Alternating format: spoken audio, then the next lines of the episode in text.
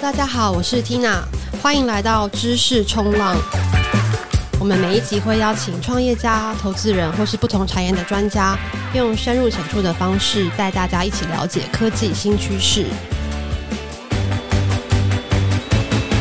我们熊市生存系列已经来到了第四集，这一次很开心邀到了 Pinkoi 创办人 Peter。Pinkoi 是亚洲最大设计商品电商，从台湾出发，现在版图已经涵盖日本、泰国、香港等地，拥有超过四百万名会员。那 Pinkoi 从二零一一年成立到现在，也已经经过十年，而且持续成长，是经过好几波市场周期的坚强团队。那 Peter 在台湾也是一个非常知名、稳扎稳打的优质创业家。相信 Peter 的经验可以很值得分享给正在经历熊市的新创公司的 Founder 们。我们欢迎 Peter。谢谢 Tina，各位线上的听众朋友，大家好，我是 Peter。对，那虽然大家对这个 Pinkoi 或 Peter 可能都不陌生，但我们还是请 Peter 先简单自我介绍一下。大家好，我是 Peter。那呃，我我的专业是工程师，是 Computer Science。之后在美国读书之后，就到美国西谷工作。那在不同的国际软体公司服务。那也参与过很多国际的大的项目。那二零零九年那一年回来到台湾，对，那为什么想做 Pinkoi？主要的原因也是 one of the reasons 是我自己的兴趣。对，那我们周末都会去看很多很棒的设计师啊，去参加市集跟展览，或者是设计的小店。那我们就慢慢的发现，其实亚洲其实这样的设计能量，呃，跟创意的工作者其实还蛮多的啊，但是市场上其实比较少去注意到他们。那同时，在消费者的面向来看，很多消费者还是在永远都在找寻 unique 啊，找寻与众不同，找寻独特，找寻新奇的东西，有创意的东西。但他们其实，在现有市场上的渠道上也相对难找到。对，所以我们那时候就看到一个这样的机会点，那它也是个痛点。嗯，对，那想着想说就可以透过一个 Pinkoi 这样的一个网络的平台，把好的设计师、创作者跟优质的买家、消费者。哦，把他们连接在一起。嗯，对，我也是 Pinkoi 的忠实用户，每次要买礼物都会去 Pinkoi 上面挑选，真的都很很独特的礼物。对，谢谢 Tina。然后朋友都会很喜欢。对，那但是在台湾，其实现在。做电商其实是越来越竞争，那也很难做。很多上市公司其实都经营的非常辛苦，但是 Pinkoi 这几年似乎还是逆势成长，有很好的成绩哦。那可否请这个 Peter 也分享一下说，说 Pinkoi 是做对了哪些策略，才可以打下如此深厚的基础？我觉得你问你们的用词都很夸张，其实好像因为从我们自己来看，其实我们并没有特别的厉害了啊，然后或者是特别的。嗯用了什么样的好的策略？但我我觉得我们比较专注的一件事情就是，我们知道我们的最主要的 focus 在哪边。那对 Pinko 而言，Be Special 是一个我们很重要的呃 focus，你也可以也可以把它想成它是我们的策略。我们的策略就是 Be Special，然后 Be Special 你其实可以把它想成两个关键字，一个是 Diversity 跟 Innovation。那 Diversity 其实展现在我们的不管是品牌的多元、品牌的国际化。那品牌的种类哦，因为消费者的选择永远天天都不太一样啊，从食衣住行娱乐，对，所以我们尽可能去提供消费者多元的选择。那这个这些多元的选择，可能都不是一些标准品或者是一些 commodity，对，我们都是希望提供给消费者啊独特啊新奇的选择。那另外一个部分就是在创新这部分，可以去透过创新，可以去做一些不一样的尝试，然后。我相信对消费者或者是对设计师而言，他对他们来说都是一个好的体验。嗯，OK，所以一方面就是专注在发掘独特的商品，然后在这边可以买到，可能其他地方不一定可以买到。然后另外一方面是给这个设计师有很好的这个工具，创新的工具，让他们可以来更好的找到买家，更好的贩卖他们的。商品对，还有一个重点是国际化，但是只有某某一个本地的品牌或者设计师还是不够嘛？消费者，呃，设计师他想要接触本地的市场，也想要接触国际的市场。那消费者他也想接触本地的品牌，也想要接触他没有看过的国际的品牌。哦，所以我们尽可能在国际的多元的这个选项给消费者，啊，或者是给我们的设计师各各种不同的选择。哎，我对国际化这个还蛮好奇，就是当初想要有一些国际的商品做这个很困难吗？当初是怎么样可以达到这件事情，让 Pinkoi 的平台上其实很多国际商品。当然还是要透过信源资本的支持啊，不然我们 我我们也没办法活得下来。对，我们早期创业，除如如果没有没有投资人的支持，其实也真的很难活得下来啊。嗯、对，那国际化的过程，它应该对于我们 Pinkoi 的事业来说，它没有办法是一步到位的，它都是可能呃持续、嗯、对需要持续的推展。你可以想象，Pinkoi 是一个双边市场嘛，嗯、所以我们到每一个新的市场，我们就要去。呃，开拓当地的设计师、设计品牌，那同时我们也要兼顾当地的消费者跟市场哦，所以每一个市场都要做这个双边的沟通跟连接，所以它的进展不会像是说类似现在的 crypto 啊的，它相对来说一下子你就可以好像是全球化了，对，所以我们比较我们需要透过每个市场的地推，呃，逐步而来。一步一脚印，对不对？但是同时，虽然它可能比较慢，但是同时它壁垒应该也会比较高。对啊，那应该是吧？对。那对创业家来说，其实我们来讨论一下募资。其实募资本来就是一个很困难的事情。那现在其实到了熊市。募资又是难上加难。那 Peter 刚刚提到说，对我们有，我们是很骄傲的，可以说是应该是 Pinkoi 的第一个投资人。但后来其实 Peter 也很成功的说服像呃红杉资本这样子很很大的这个一线的国际基金来投资。可以请 Peter 分享一下说当时的一个募资氛围是怎么样，然后又是如何说服像红杉这样这么厉害的国际资本来当 Pinkoi 的投资人？OK。我们最早的天使投资是来自新源这边，然后二零一二年从 Infinity Venture Partner，那现在改名叫 Headline Asia 啊，从那边募到两个 million 的美金。对，呃，二零一二年其实那时候募两个 million 其实还蛮难的，因为那时候在那个年代里面，新创事业被大家视为是高风险的行业，那甚至大家是看不懂的，嗯、很多很多当地的创投，应该说台湾的创投或者是。临近的创投对于投资软体相关的新创公司，其实是觉得是风险很高的。我觉得那时候也是幸运嘛，就是正好有遇到 Infinite Venture Partner，那他们也专注在投资 software basis 的 company，对的 startup，那他们也知道呃，比如说 Etsy 的 model，也知道 marketplace 的 model，所以他们对我们在做这件事情，他们跟我们 share 同样的呃想象，对未来 share 同样的想象。那之后大概在二零，好像是二零一六年吧，那就很幸运的接触到 Sequoia。那不过从接触到 Sequoia 真的投资，其实也花了两年的时间。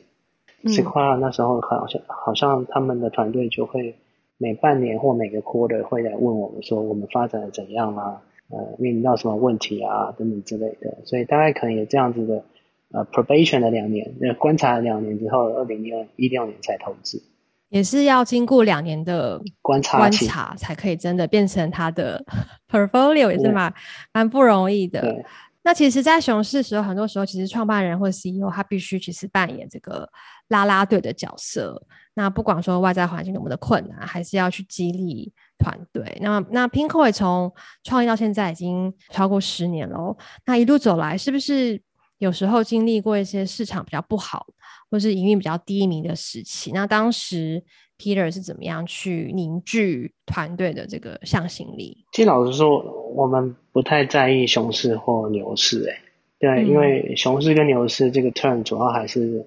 回到资本市场嘛，啊，特别是特别是所谓的股票市场啊等等之类的，那当然也会影响到投资市场啊，嗯、这一定会的。但我觉得每一个 founder 就对对我们而言，我们的选择是。我们不会特别去在意说今年会是牛市还是熊市，其其实老实说，我也不晓得。对，但但我会知道说，在这个创业过程中，会有每天都会有蛮多挑战的。那这个挑战可能跟我们每一年的目标有关系，可能跟当下的消费情况也有关系。对，那所以我们好像不会特别在意牛市跟熊市。嗯，就是非常 consistent 的。的经营方式没有说因为市场很好就怎么样，然后市场现在不好就不一样，都是一样的方式。老实说，我觉得我们选择这个产业啊，在设计这个产业里面，一直都是熊市，你知道吗？嗯、一直都是熊市，这么惨淡吗？对，因为你知道吗？二零十年前那时候我们做的设计，要要做 Pinkoi 这件事情，其实很多投资人或者是很多身边的朋友都会说，怎么可能？亚洲怎么可能有这么多设计品牌？怎么可能有这么多的独立设计师？我们是一个亚洲，好像没有太多的美感，大家重视的都是 CP 值，独特能够能够有创造什么样的价值嘛？反正大家就是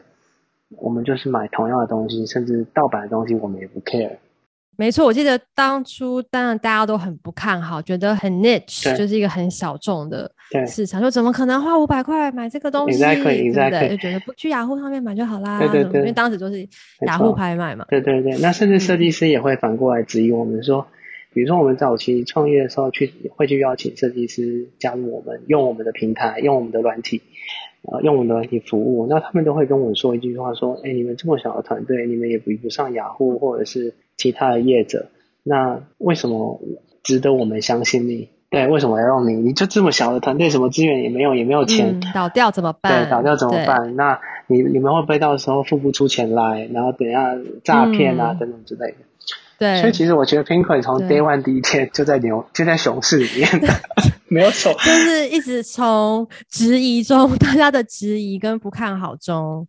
慢慢慢慢做起来的，所以已经习惯这种，就是大家都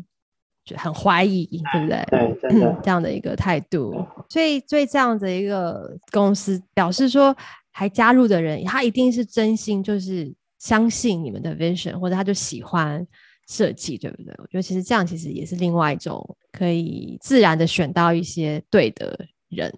的方式。对，对我非常同意，我也觉得是我们很幸运的地方是，因为 Pinko 也从 Day One 选择了一这条路，就相对来说算是一开始就在一个熊市里面嘛。对，也、嗯、也不被大家看好，所以我们很幸运的是，团队从早期团队到现在的团队，其实都都蛮相信说设计可以有一天可以成为普世价值，设计可以改变大家的生活。嗯而设计这个名字后面代表的，比如说 creativity 创意跟创新 innovation，其实这两个元素如果能够持续的注入我们生活跟社会当中，它其实是可以带来啊，带给社会跟每人们的生活里面创造出更多正向的改变。啊，至少我们是这样相信的，嗯、所以也是因为这样的相信跟信念，能够支持我们一直在这个过程中持续的摸索。嗯。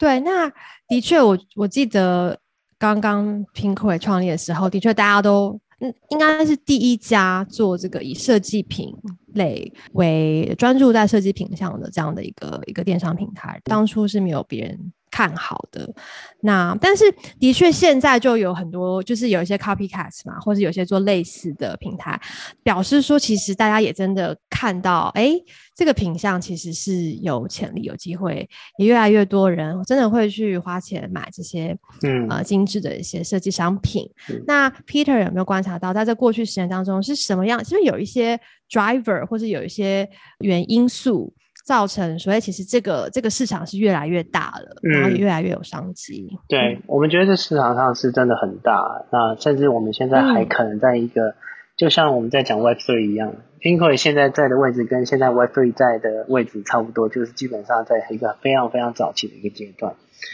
对，那回到说，人们会去找这些与众不同的。商品也好，品牌也好，或者是独特品牌也好，嗯、我觉得还是来自于每一个，它就是一个 human desire 啊、哦，这件事情我觉得不会变的。嗯、就是说我当每一个人们他的基础的生活都可以满足的时候，我觉得大家会开始追求生活中的，不管是说仪式感也好，或者是说有一点点那么不同，嗯、然后去试着去活得跟我们上一代不一样，那甚至我们的下一代 Gen Z、Gen X。他们的想法也一定跟我们不一样，嗯、所以他们都想要与众不同。对，那那这一波浪潮，其实我们从不管是从过去这一两年啊，不管是从 Web Three 的一些所谓的 movement 来看，其实都所有人们的浪潮都是想要尽可能是与众不同的。那这一点套用在呃，对于 Pinkoi 我们这个项目来说，嗯，也也是符合使用者 long term。所以 Peter 觉得，哇，现在设计品这个品类，你觉得跟 Web Three 一样在？因为 Web Three 很多人觉得说它是像 Internet in 1999，是那么 early，对，对，你就会觉得设计品这个东西其实也是一样的早，表示说未来还有很大很大的潜力跟成长空间，因为所有人可能都更想要有不一样的东西。对，而且我相信设计的品牌跟设计的力量会随着时间的推进而越来越普及。那甚至呃，整个 price 也会因为需求量变得比较大，而这个所谓的价格会变得更 affordable。所以，所以我觉得整体来说，如果把未来想成十年或二十年，对这个 track 应该是不会变的。人们永远在追求与众不同，永人们永远在追求 being special，这主线不会变，还是有很多对。成长空间，对，嗯，好，那刚刚提到说，其实好听起来，这个 Pinkoi 创业就是一直都是处于这种比较。熊市的感觉，因为可能一直是一个不是，就是就是 那个很 niche，大家一直觉得感觉好像 niche 的一个品项，所以一直都是这种比较低调、稳扎稳打的路线，所以不特别感觉有什么低迷的时候，也不特别需要去做什么去去凝聚团队的这个向心力。可是，可是我觉得创业还是一件很辛苦的事情，尤其是对创办人来讲，CEO 来讲，那所以创办人自己的其实心理素质也非常重要，尤其是创业了这么久，对不对？然后。其实还在继续努力当中。那那你觉得有没有什么一些秘诀，或者是一些一些方法，是可以保持自己这个创业家的心理素质跟韧性，不管在任何环境下，还是可以保持乐观跟这个韧性？懂。刚刚 Tina 讲到，应该说，我想补充一下，也不是说不需要去凝聚团队的向心力。我觉得，也因为我们在做的这个事业相对来说比较 niche 啊、呃，也比可能比较有挑战，嗯、所以。也更需要凝聚大家的向心力。那 Pinkoi 选择的做法是，其实我们每一季都会有所谓的 All Hands 啊这样的 Town Hall，去跟我们的团队成员呃分享公司的近况，同时也在日常当中，我们都会去跟大家讲 Fact，就是这个现在的状况是怎样，我们会讲事实，我们不会去特别去呃委婉的或者是呃 Sugar Coat，我也是。用糖衣去包装一个一个一个现实，我们就会跟大家分享说，我们现实就是遇到一些很大的困难，那这就是这就是公司现在面临到的呃现况，它可能是嗯。bad news 哦，我觉得公司可能要让大家知道说，我们现在面临到的挑战跟 bad news 会是什么，那当然也会同时 share 我们的呃 small win 跟跟所谓的 good news，但我觉得如果大家诚实的去面对这些 bad news 跟 good news。其实团队也比较能够知道说我们现在在在面临什么样的挑战，然后大家才能够呃，比如说像是呃能够同心协力的，想象就是一条船嘛，一条船如果船长一直跟大家说 everything is going to be fine，然后我们从这个起点到这个终点永远都会是风平浪静，不会是遇到暴风雨，那我觉得这个船长可能就没有做到他的责任，因为。所谓的船的航行不见得是一帆风顺，你有可能今天油只剩很少，有可能说你的引擎破了一个大洞，你的油一直在漏。对，那团队成员可能要想的是，我们要怎么把这个洞补起来？我们怎么让引擎啊运作的更有效？甚至有一个备援的引擎的机制等等之类的。所以很诚实的去面对这些所谓的 brutal fact，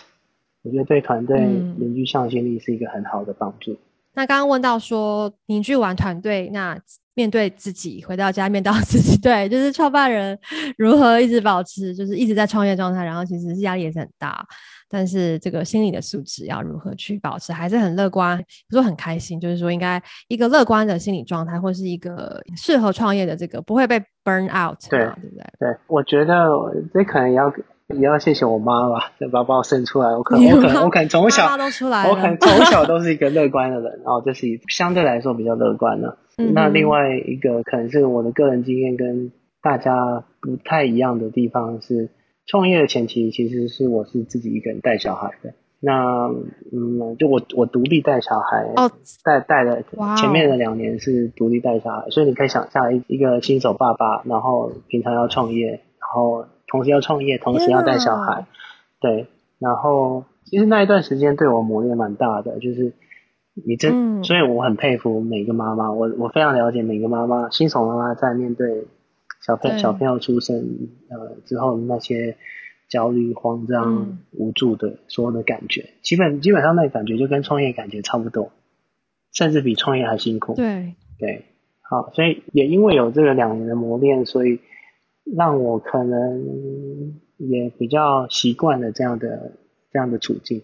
对，我记得以前那时候，比如说我在桌上写程式，然后我是一面抱着小孩喂奶，然后写程式写到当下，然后奶瓶不小心打翻，我的我的电脑就报销掉，然后我写的东西写的东西就要就要就要就要全部重写，真的是魔鬼营。对，他就真的跟创业一样，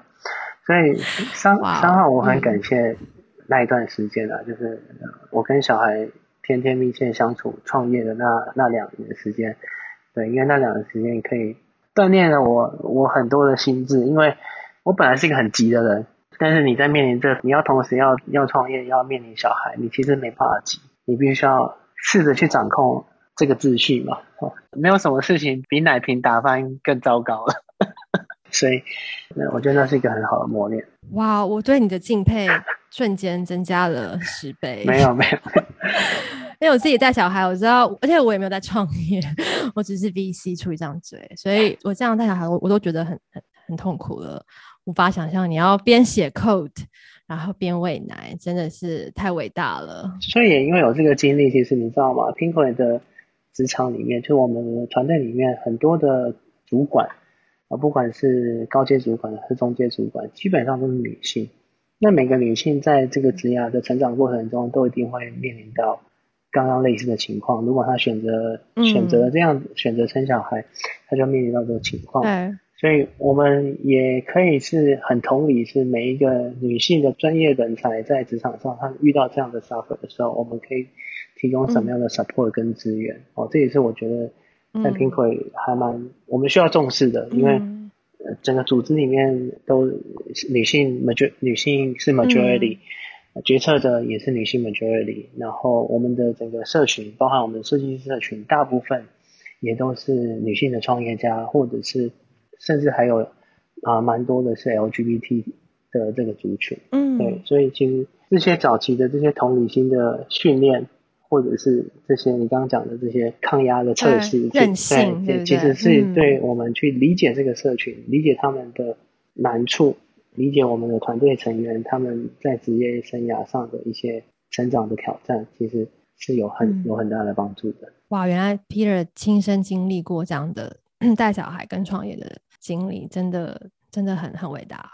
然后也因此这样打造了你们这样很包容多元，然后支持女性创业跟还是有个家庭这样的一个呃成长，这样真的很棒。另外一个关于熊市的对于创业者的这个考验。就是呢，呃，这个时候可能很多人像我们这些 VC 啊投资人就会开始跟大家说，哎，现在开始要呃管好你的 runway 啊，管好你的这个公司的资源啊，要那个开源节流啊。可是同时你公司还是要成长嘛，因为你可能接下来还是要募资，对，还是要有一些对不对展望，所以要怎么去在熊市的时候去拿捏？成本管控，但是同时还是要继续成长。OK，我自己回想到最近的一个熊市，所谓市场上会常讲的熊市，应该是发生在二零二零一八年的 financial crisis。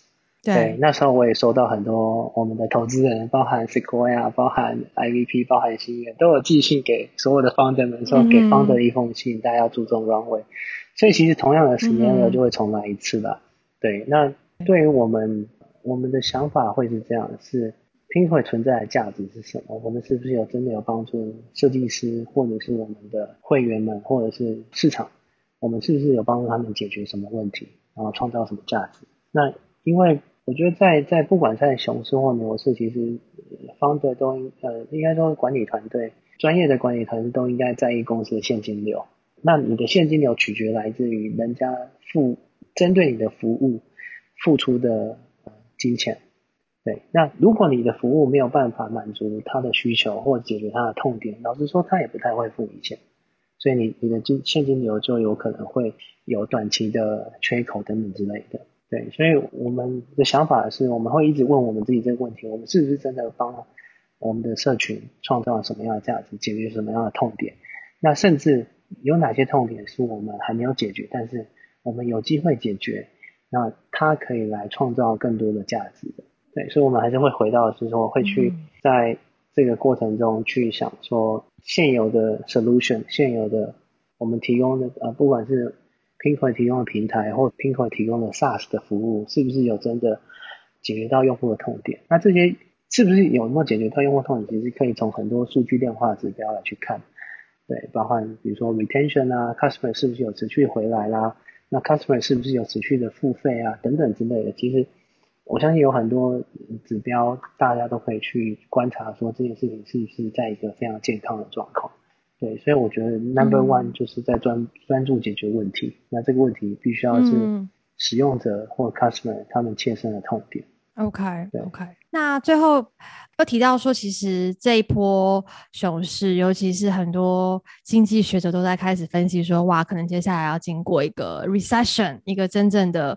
衰退期了。不管是各种外在的震惊局面，包括战争，包括 inflation，包括 supply chain 这些 disruption 等等等，然后可能说过去十年都是一个这个 bull market，要第一次要进入一个。呃，空头市场了，然后大家都好像大家都搞得很紧张。那 Peter 怎么怎么看？你觉得有这么严重吗？你们就有在开始做什么准备吗？还是你还是就是平常心，觉得其实都碰过了.所以这一次也没有什么特别的。老实说，也不能说是平常心，因为还是要做很多的准备。嗯、所以我刚刚讲的是，第一个是先专注在现有的服务或者是现有的平台有没有解决到用户的痛点，创造价值。我觉得这是第一个。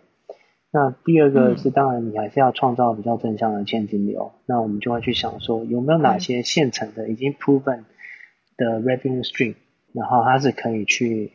放大的，哦，它是可以 double down 的。那我我我我觉得这个是，如果是你的 service 或者是你的产品本身就已经有现成的现金流，呃，已经有创造现金流了，应该要思考的是，这个现金流有没有机会把它把它变得更大，让你的。现金不不至于因为短期的缺口而而受伤，对，那公司才、嗯、公司营运主要是靠现金流嘛，对，所以并不是说真的是